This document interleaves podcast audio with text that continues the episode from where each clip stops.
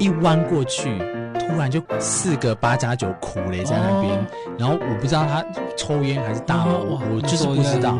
然后那个四个那种憎恨的眼神看看着一个亚裔的人，所以那时候呢，我就觉得我好像被盯上，好死不死，我就呢刚好被后面的一对外国人，他就 Hey you 这样子，然后我就我们突然就我们都我跟那个八加九都一起回头看，然后就说 Where are you going？然后就好像好朋友就把我这样带走，嗯、就走我。这样哦，那个八加九显然就是差一点，就是应该会找我查，我觉得啦。哦，文学交交交交一定，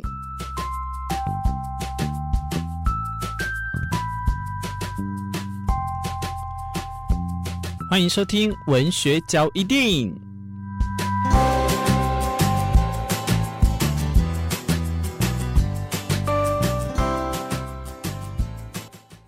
你现在所收听的文学角一定呢，明志今天继续来跟大家分享的是出国让人家紧张的时刻。我们有提过啊，像航班，你要是飞机的话，或公车时间时刻表你没有注意到的话，会让人家很紧张。那还有就是屎跟尿啊，不是只有屎跟尿啊？哎，不过屎尿真的真的会让人家很紧张，在那种时刻哈。现在我要继续分享我另外一个朋友他遇到的紧张的时刻。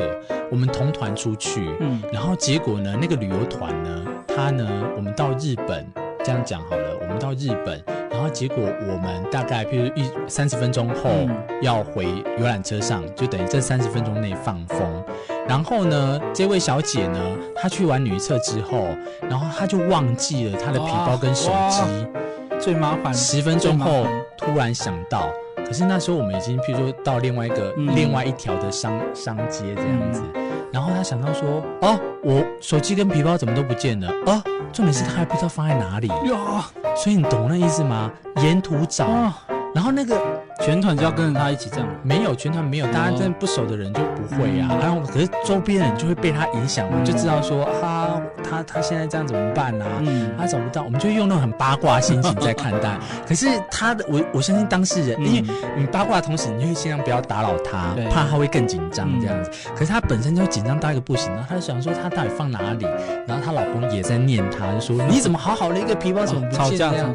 可是我觉得更紧张是手机，因为每个人手机都会藏问题。啊哈！如果如果被就是你知道被解锁还是看到就不该看的，我在假设这样子。呀然后结果他就开始慢慢沿途找回去，是后来是他找到最一开始下车尿尿的地方，他手机跟皮包都在那里。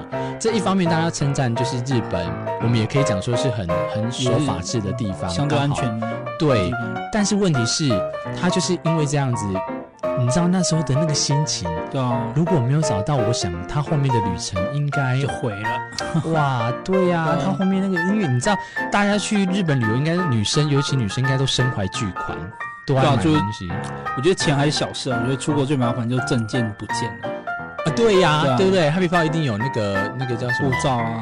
对，最危险、最最紧张就这个。这个出国紧张时刻，这个会这个这个也是排行真的很在前面发嘛。对呀，再来还有一个是什么，你知道吗？我自己亲身经历，我是没有掉皮包、掉掉手机的习惯啦，因为毕竟我是一个优良的人，你知道。好的，好的。但是呢。我真的就遇到人家以前旅游节目跟旅游书上提到的，我遇到了当地的混混哦。那时候我去乌尔姆，我要去崇拜那个，有一个很好的朋友推荐我去大教堂，嗯、然后因为它是哥德式建筑，嗯、然后它是全欧洲最大的、最高的建筑，哦、然后。那边你想当然应该就是很棒的一个观光景点，嗯、知名景点。相对的那一天，我就觉得，呃，那那那那个行程，我就觉得我要在那边住个两三天。嗯，所以我就在那边好好深度旅游。好死不死，第一天晚上就遇到了。你知道我遇到怎么样？遇到什么？就是晚上的时候，因为我我我喜欢，有人就跟我讲，他说。欧洲晚上的时候还是尽量不要出去，因为治安没有像台湾这么好，可以去这个我们便利商店啊买东西，或者是一个人坐在海边都不会被怎么样这样子。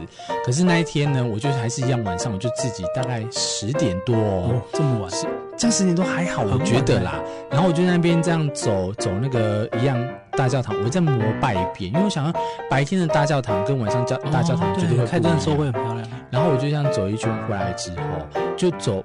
我我天生就是爱钻小路的人，我就觉得走捷径很哇，我就最危险就这个。一弯过去，突然就苦嘞，你知道吗？四个八加九苦嘞在那边，哦、然后我不知道他抽烟还是大麻，哦、我就是不知道。然后那个四个那种憎恨的眼神看看着一个亚裔的，你也知道，嗯，乌尔姆在呃德国的一个比较就是不会那么多亚洲人面孔的境内，很陌生。所以那时候呢，我就觉得我好像被盯上，嗯、他们这样慢慢的有要靠近我，嗯、你知道吗？那时候好死不死，我我记得我那时候也有跟我朋友讲，我就呢刚好被后面的一对外国人叫住。嗯外国人，所以不是德国人，他就 Hey you 这样子，然后我就我们就突然就我们都我跟那个八加九都一起回头看，然后他就这样立刻就把我这样伸住拉住我的肩，然后就说 Where are you going？然后就好像好朋友就把我这样带走，嗯、救走我了这样。哦，那个八加九显然就是差一点就是应该会找我查，我觉得啦。哦，对，虽然我身上随时都准备二十块，我想说二十欧元被你拿走应该也没关系这样。然后结果那个那对外国人很好，就把我带走了这样子哦。所以他们是真的救你？对，因为他就我就立刻赶紧 thank you 什么的这样，然后他就立刻 welcome 那种眼神的示意，应该就知道说啊，绝对就是刚刚就是那种有点英雄救美。毕竟你知道，好歹我长得温文儒雅，所以就这样解决。解决了一个危机，嗯、化解了一个尴尬。因为毕竟我们真的也不知道他没对我动手，我真的我们也不知道那个情境会是怎么样的发展。嗯、可是就是这样的一个情况下呢，哦，我记得我那一次印象最深刻，就是那那个时刻的确让我很紧张，嗯、因为我就觉得不会吧，刚好真的让我、啊、让我让，让你遇到了。对，然后我还想说，哇，第一次在欧洲被打也是是也不知道该也是个不错的回忆。所以这其实也提醒我们，就是。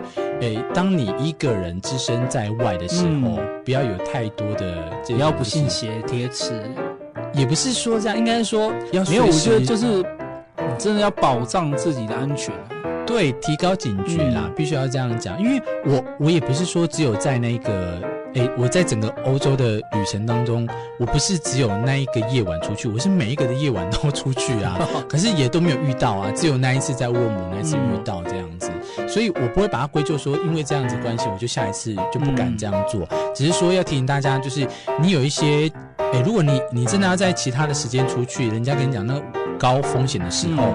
你就势必要去做好一些高风险，你要去存在的一些担忧，你要先去做好那些预防啦。要么就结伴同行啊，要么就是都走大路。对呀，不要像你一样钻小巷这样。因为跟刚刚那个皮包不见的道理一样，如果你的那个钱财被偷还好，但是如果你的护照跟一些重要的东西不见的话，哇，你很麻烦。而且我手机藏多少坏事？好的，好的。哎，等下被拿去那交流，那是尴尬的，真的是。